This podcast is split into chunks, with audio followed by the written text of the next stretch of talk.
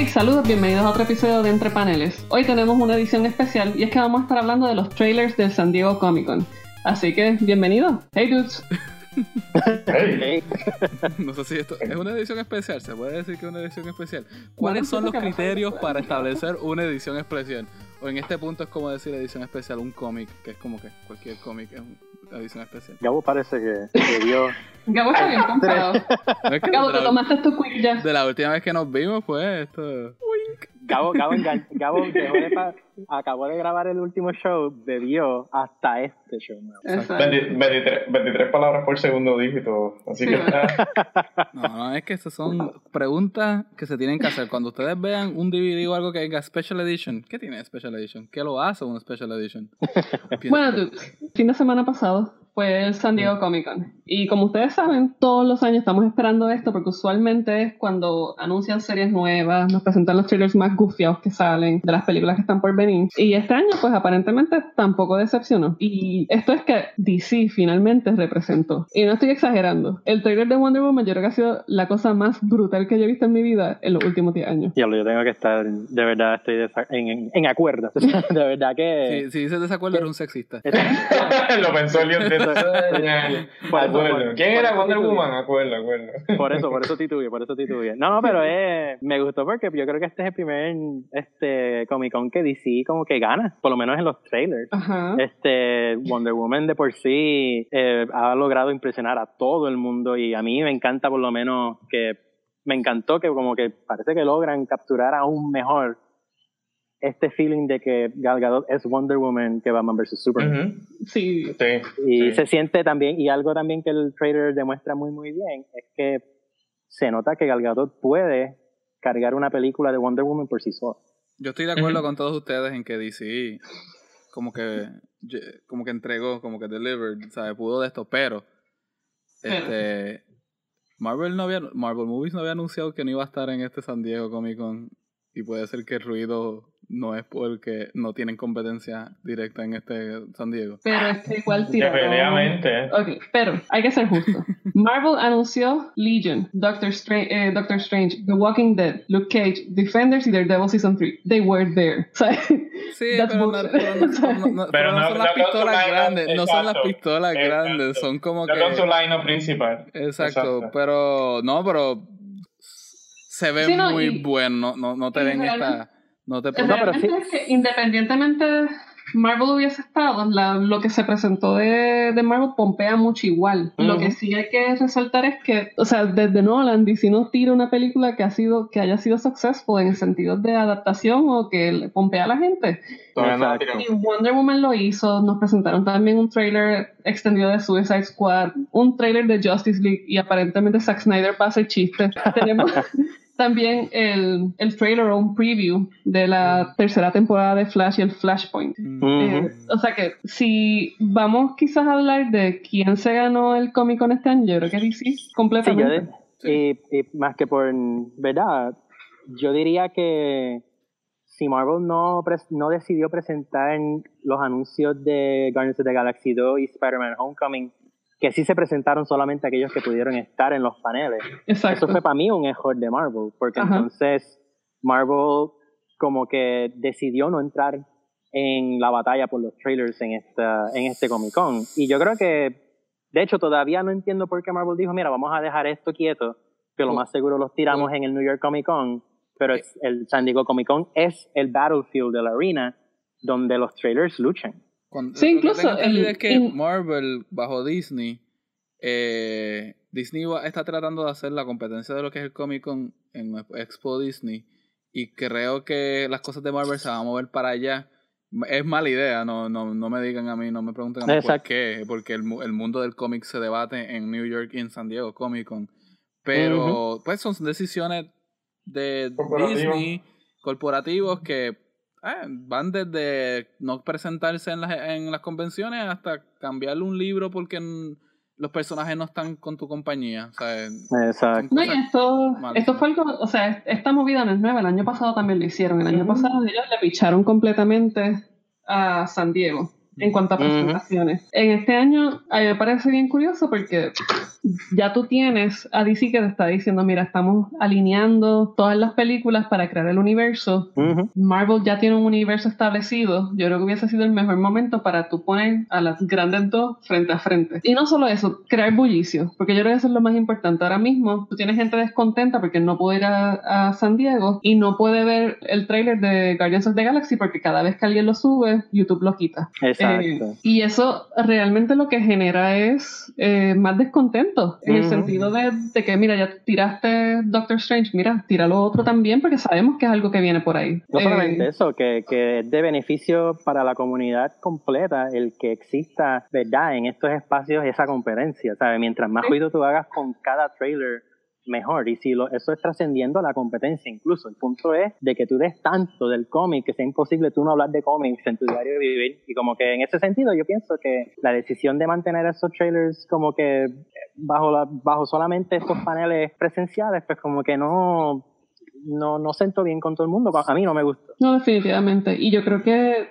también y no porque ahora mismo tenemos a, su, a Suicide Squad que va a salir, estuvo ahí un trailer extendido y que pronostica o por lo menos la gente está apostando a que este va a ser el Guardians of the Galaxy de, de DC. Entonces, ¿cómo, ¿cómo, tú creas entonces, cómo tú creas con esta expectativa de los fanáticos si tú no le estás dando algo que quieren y, y la gente de verdad quiere este show up? Exacto. Este Creo que la, la entero se está moviendo, estamos viendo un cambio de pues en pasados años se, se estaba filtrando mucho material. Sí, daban trailers a puertas cerradas, pero el video como que era llegaba al internet de una forma u otra. Ya yo he estado leyendo sobre artistas, músicos que están usando eh, maquinaria para eh, bloquear cámaras en los lugares que no te permiten abrir, acceder a tu cámara. Creo que ya el futuro, para el bien de las compañías, pues por sus intereses, no por de los fanáticos, se va a mover a esta exclusividad de lo, pues, de los trailers, los adelantos, porque se va a apostar más por el producto final, que es algo que no hemos, que hemos, que pues, hemos visto que es al revés en, últimamente, que meten todo en el trailer, después en la película como que fracasan. Creo que quieren virar eso para tener más a su favor, para no prometerte tanto y después entregarte algo y tú como que no saber qué decir. Pero realmente esa es una estrategia sabia en el sentido de que, ok, tú vas a tener, tú vas a perder quizás semanas de publicidad gratuita. Eh, o sea, es dinero. Sí, o sea, es, dinero que tú no estás invirtiendo en publicidad y tú estás decidiendo no moverte ahí. Y yo puedo entender que quizás en términos de piratería o, o, lo que sea, tiene una función, pero igual, tú sacas un trailer de Guardians of the Galaxy, de Guardians of the Galaxy 2, vas a tener a más gente pompia buscando Guardians of the Galaxy 1 para verla otra vez. Y no, y no digo o sea, no digo porque esto es wishful thinking, es porque es así. No, y no solamente eso, que los, los artistas y los, los músicos que se quejan de la gente grabando sus conciertos, pues yo diría que eso es más el equivalente, uy, el, equivalente, un gato me acaba de asustar porque estoy grabando afuera. Anyway, este, el equivalente ahí sería ir a grabar la película completa en el cine. En cuanto a trailers, no tiene mucho sentido de que tú lo mantengas tanto bajo secreto porque, como tú muy bien dices, es promoción gratuita. Tú sabes, es exposición, es, como tú muy bien dices también, el que ve el anuncio de la segunda va a ver la primera otra vez.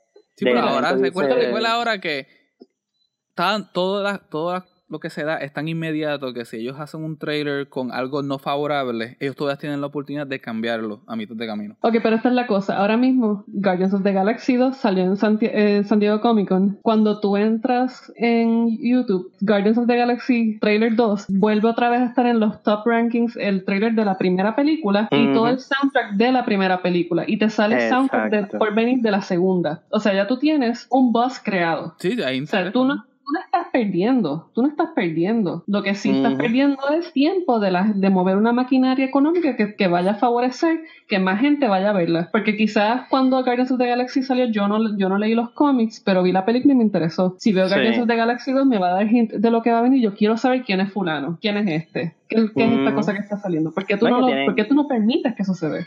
Sí, tú tienes que tener cuidado también porque esto es algo que Marvel ha hecho muy bien antes. Es como si fuese un un niño que dice, de momento empieza a perder el juego y dice, ay, ya no me gustan las reglas de esto, voy a jugar de otra forma para que no me gane. Y entonces como que puede verse mal. Yo no estoy diciendo que eso es lo que Marvel está haciendo ahora. Yo lo que digo que yo entiendo por qué la fanaticada está tan molesta porque Marvel no presentó lo que le enseñó a un puñado de gente en comparación, ¿verdad? Eh, de Spider-Man y de Guardians of the Galaxy. No, y, y por otro lado, DC Comics enseñó Wonder Woman, Suicide Squad, Justice League y The Flash y cuando tú haces esos search terms en YouTube te salen a las millas todos los últimos que se han visto y los últimos Exacto. views que han tenido. O sea que ahora mismo tú tienes un montón de gente pompía viendo el trailer de Suicide Squad con Bohemian Rhapsody. Tienes a gente poniendo en repeat el trailer bellísimo de Wonder Woman, porque es que eso, eso a mí me pompió. Yo puedo esperar, ahora sí yo puedo esperar hasta el 2017 por ver esa Sí. película. Oye, pero yo, yo te quería preguntar en cuanto al trailer de Wonder Woman. A mí Ajá. me gustó mucho, me encantó incluso que si Trevor no se ve como un personaje que va a estar Céntrico. al mismo, al mismo nivel de representación que Wonder Woman. Tú Ujú. sabes, se nota que Wonder Woman es Sí, ella es la que Este, lleva la batuta. El centro. Eh. Exacto. Lo único que como que a mucha gente todavía está un poquito como que los tiene en duda, según yo he visto como que en los message boards y en cositas, es el setting, el que sea la Primera Guerra Mundial. Yo entiendo que no las pusieron en la segunda porque si miras bien la película en estructura, según nos las enseña el trailer, puede coger el riesgo de parecerse un poco a la primera Captain America de Marvel, si fuese en la Segunda Guerra Mundial. Ujú. Este, bueno, pero creen que entonces el setting de la Primera Guerra Mundial, como quiera, le cae bien al personaje. Pues mira, yo creo que el sentido del contexto histórico en el que se da Wonder Woman, para mí yo creo que funciona bien que haya sido la Primera Guerra Mundial. Más Ujú. que nada porque estamos, si lo pensamos históricamente, en ese momento se está dando la primera hora del feminismo como lo conocemos hoy día. Entonces Exacto. tú tienes entonces la incursión de este personaje que representa todos estos valores de la mujer, de lo que debe ser, de lo que debe representar eh, en cuanto a términos de equidad Mm. y que te lo sitúe cuando se están dando todas estas discusiones a principios de siglo. Yo creo que a mí me parece bien apropiado. Y al Sí. principio no lo, no lo había pensado así. De momento, el otro día estaba leyendo de los cómics viejos y yo dije como, coño, de verdad, o sea, tiene sentido. Tiene sentido que se juegue desde este punto de vista. Y yo creo que quizás eso es lo que estaban tratando de hacer. Sí, no, y yo estoy de acuerdo. Yo creo que, primero, que la Primera Guerra Mundial no es una de las guerras que más se trabaja en el cine. Cuando se trabaja, se trabaja de una forma bien mítica y, y triunfalista. Y aunque yo estoy seguro que Wonder Woman no va a perder la Primera Guerra Mundial, este, sí me gusta que por lo menos se le da más exposición a un, a un conflicto que, que, que merece de más atención. Y que, pues mira, también le trae esa, esa, esa diferencia al, Caña de diferencia de otras cosas, ¿sabes? Que al diferenciarla de otras cosas, pues como que se siente Ujú. fresh y aunque sea una, una vieja más vieja, sigue siendo apropiado para el personaje que necesita un espacio enteramente Propio. nuevo para manifestarse. Sí, yo, yo estoy de acuerdo con el espacio propio, pero creo que van a tener un DC, no sé si lo hayan pensado, y con la, la recién eh, ascenso de Geoff Jones a DC Entertainment, creo que pues sé que va a estar en buenas manos. Van a tener que pensar mucho en cómo van a cuadrar entonces los momentos de la llegada de cada superhéroe entre las edades para los Justice Leagues y todo lo que puedan hacer en el futuro. Ujú. Pero aparte de eso, por primera vez vemos una Wonder Woman que se ve divertida y no divertida en un sentido de jajaja Marvel divertido, sino que como que se ve algo propio. Las escenas de acción que se ven en el trailer, eh, pues va, te deja saber que no, mira, no, no solamente va a ser super- eh, algo bueno a la pupila, ¿sabes? Va, va a tener también Mm, acción, va a tener sustancia. va a tener sustancia y creo que no solamente el que vayan a hacer una película así es un logro, es que pudieron llevar ese mensaje en un trailer Ujú. Como Sí, no, no, pudo trailer- pasar con, con Batman vs. Superman y otras películas que han estado recientemente, pues creo que también eso es un logro, como que ya se están, muchos dirían que están traicionando su fórmula de que dijeron que no iban a hacer unas cosas para no parecerse a la competencia, pero yo creo que como que va, eh, se, se ve muy llamativo, se ve muy interesante Sí. lo que están Pero haciendo. tú sabes que yo creo que incluso, yo no diría que están, trai- están, están traicionando su, su propia fórmula. Yo diría que quizás están jugando con, con los límites de lo que ellos, de, de esa misma fórmula, porque incluso los comic reliefs que tiene esa película tam- tampoco se ven demasiado. La película se ve balanceada. A Sí. diferencia de lo último que hemos visto quizás de, de Marvel, que ha seguido totalmente su propia receta al extremo y le ha afectado. Que todo Porque han- han sacrificado quizás la sustancia y un poco de seriedad por el chiste y por agradar a todo el mundo por igual. Y que parece ser la dirección que Justice League quiere tomar ahora con lo que enseñaron en Comic Con. Que es que es Exacto. curioso, que antes de pasar a Justice League, yo quería decir que por lo menos en cuanto a lo referente a la pupila, este, eh, hay unas tomas geniales y yo todavía no me puedo quitar de la mente. Aparentemente tiene, Wonder Woman tiene como que un rifle aguantándole los brazos y ella como que lo rompe con la espalda. Y de, de verdad que es una escena donde tú ves a Wonder Woman siendo como que tan poderosa y tan, tan badass que yo digo, mira, ¿sabes? Patty Jenkins tiene muy, muy buena buen entendimiento de lo que es el personaje y de lo que ha hecho en los cómics. Oye, y, y no solamente eso, yo creo que otra escena que a mí me voló la cabeza y es precisamente porque representa la gracia que tiene Wonder Woman, no solo como princesa, sino como guerrera y, Mm. y también como embajadora. Y ha Sí. sido en el momento particular en que ella está en esta fiesta, en una gala, y de momento tú la ves caminando y ella tiene la espada en la espalda. Sí, Entonces, sí, sí. yo creo que ese momento recuperó totalmente lo que muchos otros cómics han presentado. Y esto en particular, pues yo creo que yo dije como que diálogo, de verdad que la directora se votó. Y, y yo creo que tenemos que tomar en consideración que Patty, Jen- eh, Patty Jenkins ha sido una, una directora más que nada de películas, no que carezcan de acción, pero más en el, en el lado dramático. Entonces, ver que quizás ahora mismo ella va de, de Monster, en la cual ella ganó, si no me equivoco, el, el Oscar por su dirección, a llevar una película que ha sido una adaptación de un cómic donde tiene que balancear eh, comedia con el drama y. y con la acción. Sí. O sea, ¿cómo, ¿cómo se va a dar este shift? Yo creo que, mano, o sea, la tipa promete. o sea, Sí, promete. Yo espero que si Justice League no sale bien, que se la den a ella.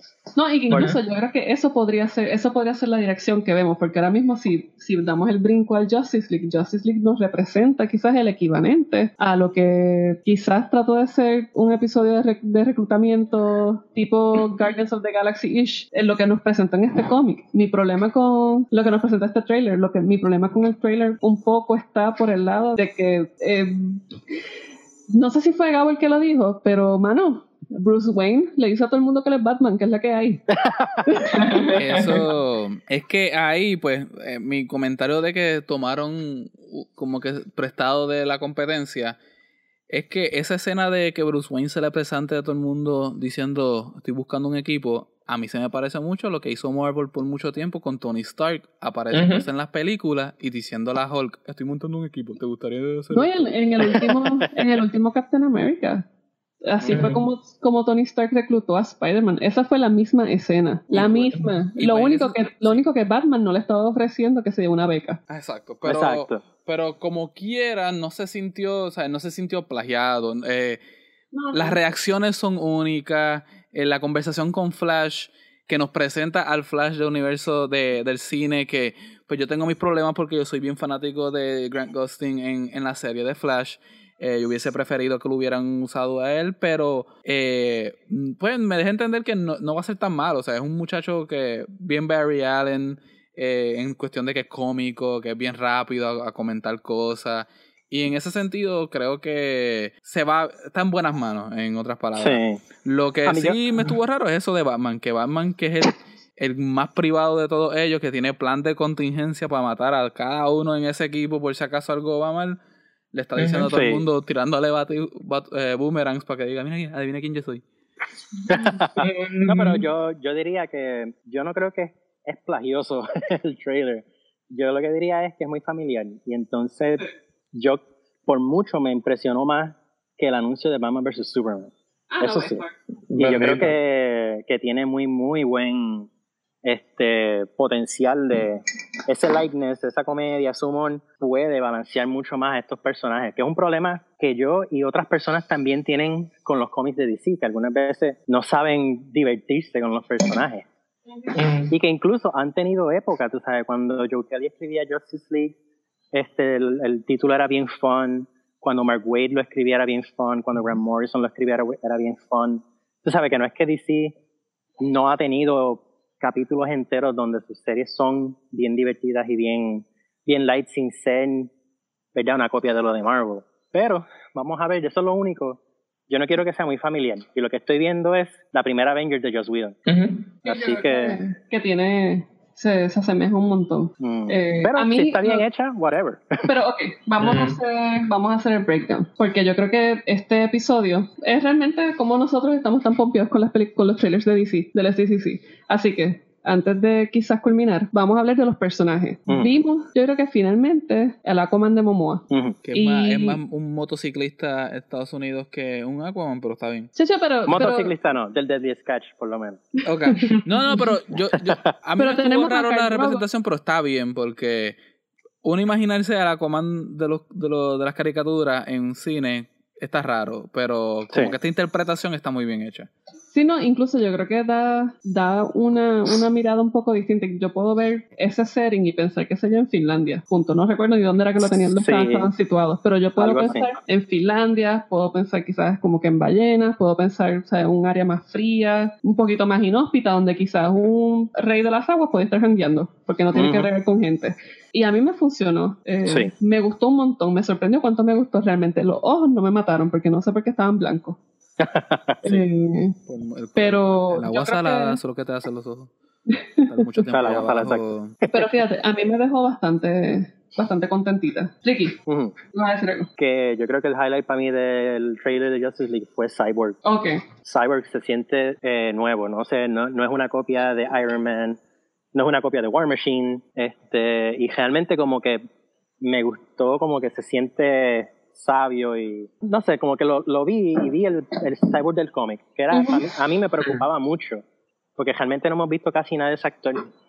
Entonces, y tampoco es un personaje que se menciona mucho cuando tú estás, ¿verdad?, pompeado por ver cuál va a ser el trailer. Ah, yo quiero ver quién es Cyborg. No, mira, todo el mundo quiere ver cómo está Batman O Aquaman. o Aquaman. Y de verdad que me impresionó, ¿sabes? Todo el diseño, aunque obviamente es CGI, pero vamos, Iron Man es CGI gran parte del tiempo. Sí. Eh, Mm. Funcionó, funcionó. Eh, a mí lo que sí me estuvo curioso es que en la promoción, pues siempre, obviamente, o sea, el Justice League no es el Justice League, sino está Superman. Sí. Entonces, el, yo creo que entonces es propio quizás hablar o preguntarnos cuándo es que él va a resucitar. Creo que la película va, va a tener algo de la historia en torno a él, va a girar algo que probablemente no, no necesariamente aparezca en la historia, pero en algún punto cerca del final o en la batalla final va a aparecer. Sí, porque incluso el trailer no apunta en nada a que Superman está ahí. Incluso Batman y Wonder Woman se ven chilling. O sea, no, no hay ningún tipo de, de Ah, no, sí. pena o de... Ah, eso pena, sí. Exacto. no hay No, un yo- dolor, no hay un luto. Sí, yo, yo incluso iba a decir que a mí no me hizo mucha falta. A mí tampoco. Exacto. A mí me siente- Ah, bueno, pero no hizo falta por el personaje de Superman o porque a nosotros no nos gusta ese, ese actor como Superman. Yo no creo que él encaje como Superman Yo creo, que todavía. la, yo creo que la narrativa que está presentando el trailer está, es- se siente apropiada para tú quizás hacer una Justice League donde Superman no haga tanta falta. Exacto, y estoy de acuerdo. Yo, no, Superman, en el cómic de Justice League, si tú te das cuenta, casi todos los escritores cuando van a tener una confrontación enorme, sacan, al primero que sacan del juego es a Superman. Tú sabes, casi siempre cae un hechizo o hay una lluvia de, de, kriptonita y toda le cae encima a Superman y no puede estar en la batalla. Y pues yo creo que mucha gente tiene mucho problema con el hecho de que es tan poderoso que realmente no necesita el Justice League. Y un Justice League sin él es más interesante. Sí, yo creo que también ahí vamos a probar realmente, no, tan, no tanto la fuerza, sino vamos a probar de verdad, como dicen por acá, la maña del, del, Ujú. del grupo. Y yo creo que eso Exacto. quizás es lo más importante, uno ver cómo todos estos personajes se van desenvolviendo sin tener esta, esta gran sombra que es Ujú. Kal-El. Así que Exacto. yo creo que realmente es DCC en sentido de DC Comics representó y ganó, ganó, nos dio Sí. algo que, que hace mucho tiempo no veíamos y realmente estábamos esperando hace muchísimo tiempo y que Ujú. Batman vs Superman nos había pues tronchado las esperanzas, todavía nos queda Suicide Squad que es la que viene ya mismo, pero esto nos ha dejado un poquito más tranquilos en lo que nos espera del Ujú. 2017. No, sí. Eh, Si puedo decir bien rapidito, sí. de forma ñapa, ¿verdad? Este, ah, el anuncio de Flash estuvo genial, el de Sí. Legion debe ser una serie que deben, ¿verdad?, prestarle atención porque el cómic en el que se basa es bien bueno y es bien psicológico, so, y el trailer lo refleja muy bien. Eh, lo que sí iba a decir que aunque todo el mundo se esperaba el trailer de Doctor Strange, Doctor Strange me está pompeando bien duro, porque de verdad que se notan las influencias de Matrix y de Inception, y parece que Marvel quiere hacer un equipo nuevo de Avengers donde, donde Doctor Strange sea su líder. O Sí. Captain Marvel, o que se compartan la responsabilidad a los Captain America Iron Man. Y si esa es la dirección que quieren con una nueva Captain Marvel, pues I, I'm down with it. A mí mi preocupación con Doctor Strange es que yo no sé cómo... Ok, vi el trailer. y estoy en un in-between entre si estoy viendo Avatar o estoy viendo Harry Potter. Entonces yo no sé si yo quiero ese merge en mi vida. Así que esa es mi preocupación. Y te lo digo, todos los personajes me encantan, de todos los actores me encantan, o sea, eh, el Cumberbatch me encanta, Tilda Swinton me encanta, Hannibal me encanta. O sea que son, es gente que me gustaría verlas trabajando juntas. Así que nada, vamos a ver. Ya estaremos dando más updates según vayan saliendo más trailers o teasers o todo esto. Eh, así que quédense con nosotros en Entre Paneles, en Twitter, Entre Paneles, iTunes, Tuning Radio, Teacher, Google Podcast, Entre Paneles. Hasta la próxima.